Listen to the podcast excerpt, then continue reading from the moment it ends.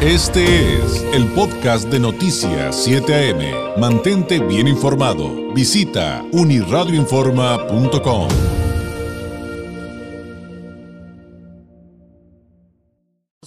telefónica le agradezco enormemente que nos tome la llamada eh, Mónica Jiménez Serrano, representante del Comité de Seguridad de la zona costa de playas de Tijuana y a quien usted recordará como activista mm, social cuando mm, se dio todo este movimiento de no al cobro en la caseta eh, de playas a residentes. Señora Mónica, qué gusto saludarla. Muy buenos días.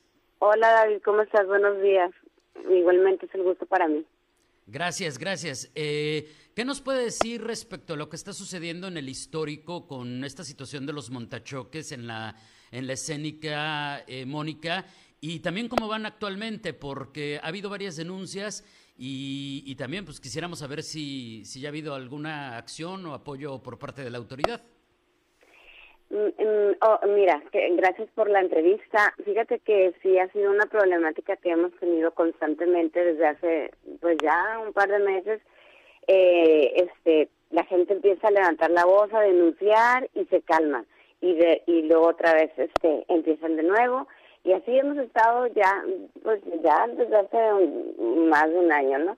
Este, pero hace aproximadamente dos semanas se, se, se este, eh, se activó, pero se activaron de nuevo, pero con ganas de diario, diario, diario, este mínimo, pues un carro, eh, eh, este o dos carros al día, este, pues subían en los chats que tenemos de aquí de la zona costa, que había montechoques, empezaban a describir los carros y todos los días eran los mismos carros, no un, un Kia blanco, un Kia, un Kia gris, un Kia rojo, este y un uh, este Peugeot eh, gris con, con negro. Este y, y el modo operandus es que yo creo que les casan a las personas, están tratando de casar personas de la personas eh, mayores, mm. este que, que ya se ven pues con canitas y todo, este porque son las personas como más vulnerables a que se asusten no, no los amenazan en sí, pero sí los empiezan a llevar a una situación que empiezan a tener miedo. Este, te digo porque yo apoyé a dos de las personas que fueron víctimas y las dos personas tenían la misma característica y fue el mismo modo operandi. A mí me pasó, yo venía con mi papá que tenía las mismas características de las personas que llevé a denunciar. Lo único es que a nosotros no, o no nos alcanzaron o cuando ya se dieron cuenta que yo era la que venía manejando, se pasó el que venía atrás pisándome, se pasó a, hacia el lado derecho con mi carro que no me dejaba pasar para el lado derecho este y se regresaron, se retornaron en el en el puente de Punta Bandera. Entonces, y me llevaron otras dos personas que no que no se atrevieron a ir a denunciar y tenían las mismas características de las personas que sí fueron conmigo a denunciar. Es, un, eh, una, es una situación que hemos estado pidiendo una reunión con la, con eh, la Guardia Nacional porque son quienes tienen la obligación eh, este, de vigilar eh, la carretera y pues no hay recorridos, la verdad. No, tú, tú sales y no hay no hay vigilancia, es mínima la vigilancia que tú ves diario y con esa situación yo pensé que sí iba a haber este, recorridos que íbamos a ver constantemente este, la Guardia Nacional y es, es más, mira, yo creo que hasta hasta un ingreso entraría ahí a la al gobierno porque la gente como no hay, pues andan como si estuvieran en una pista de, de carreras, ¿no? Claro. Entonces, este, pues para que los multen y empiece a haber, a haber respeto en la carretera. Pero aquí lo más importante es esto, que este que está viendo esta situación de inseguridad. Estos días se calmó, pero yo creo que fue por la lluvia, porque pues la gente no estuvimos saliendo casi, pero no se no se reportaron los chats que, que vieran los montechoques, pero este todavía los días que se supuestamente se, se detuvieron a dos personas, este que la, que las dos víctimas que fueron a, denunciar no los identificaron, o sea, no los reconocieron.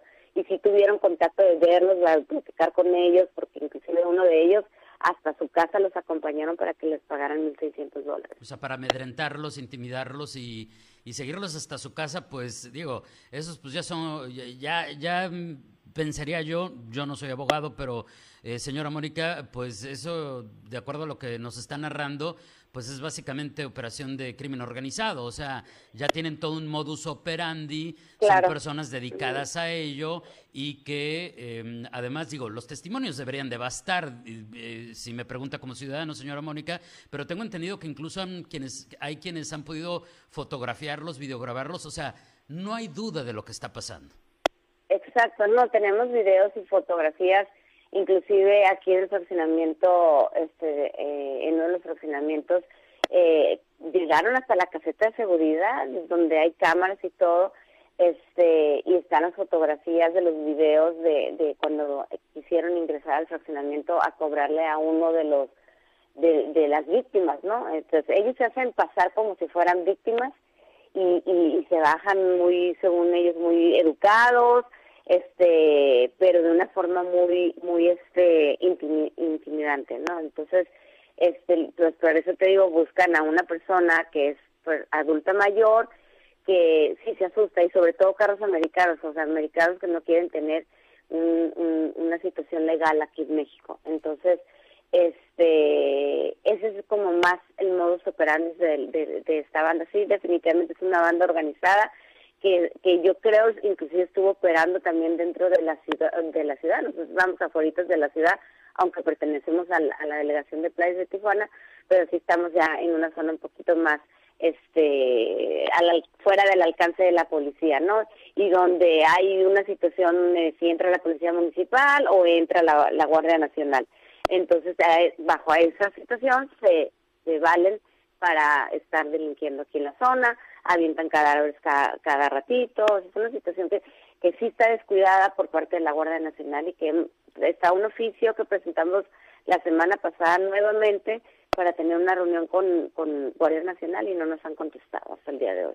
Y, y, bueno, es eso justamente que nos acaba de comentar señora Mónica, creo que es importante porque es una situación muy particular eh, porque pues es una, es una carretera escénica eh, federal, em, que además, pues aunque ustedes llamaran al 911 y buscaran que llegara un policía municipal, es complicado, es tardado y de repente empieza la lucha de, de a quién le corresponde atenderlo. O sea, es, es un tema otra vez también complejo, pero digo, esto no es excusarlo, simplemente tratar de entenderlo porque pues la autoridad evidentemente debería de estar dando una respuesta.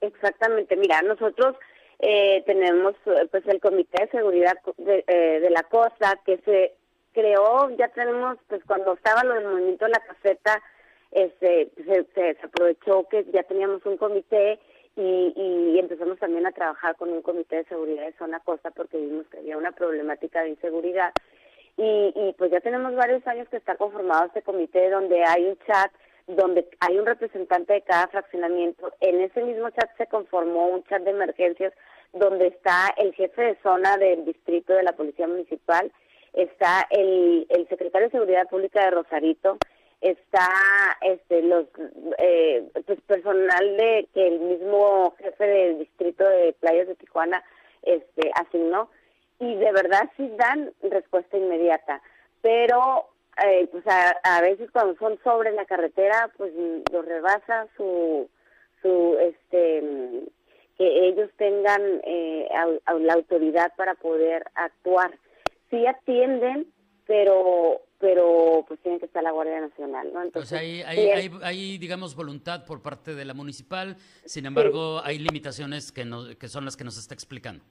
Sí, de hecho la reunión está parada, o sea, ya está el, el, el, jefe de distrito, el secretario de Seguridad Pública de Rosarito y el secretario de Seguridad Pública de, de Tijuana están, o sea, a, nosotros nos dijeron, en cuanto nos convoquen estamos ahí, pero nosotros entendemos que quien ahorita por la problemática específica que estamos viviendo de los montachoques, que es un término que, de, que se le puso eh, social pero no no está no está dentro del código este tiene que ser la Guardia Nacional quien esté presente en esa reunión y llegar pues eh, hacer una mesa de trabajo y ver cuál va a ser la forma de trabajar de la Guardia Nacional durante en, en, esta zona no porque sola, no solamente es la preocupación para los 19 fraccionamientos que estamos en esta zona es una problemática que también es para el turismo. Claro. O sea, viene el turismo mucho por esta carretera y nosotros estamos enterados de los residentes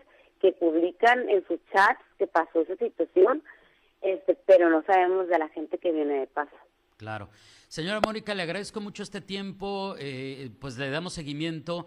Eh, cuando sea necesario, eh, ya sabe, considere nuestros micrófonos abiertos. ¿Algo para cerrar antes de despedirnos?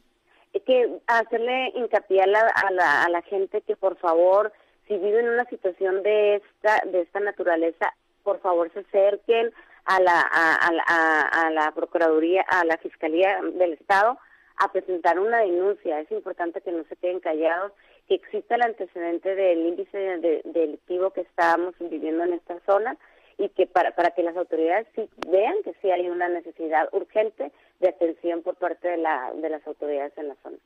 Señora Mónica, muchísimas gracias. Excelente viernes y fin de semana. Muy buenos días. Igualmente, gracias David, que estés muy bien. Gracias. Es Mónica Jiménez Serrano, representante del Comité de Seguridad de la Zona Costa de Playas de Tijuana, pues desglosando esta preocupante situación de la operación de montachoques en la escénica eh, Tijuana-Ensenada, por lo menos en lo que se refiere al tramo Tijuana-Rosarito, eh, y, pues mientras tanto eh, pues sigue vulnerables esta situación y efectivamente este último punto es sin duda también importante eh, eh, lo que afecta al turismo. Este fue el podcast de Noticias 7am. Mantente bien informado. Visita unirradioinforma.com.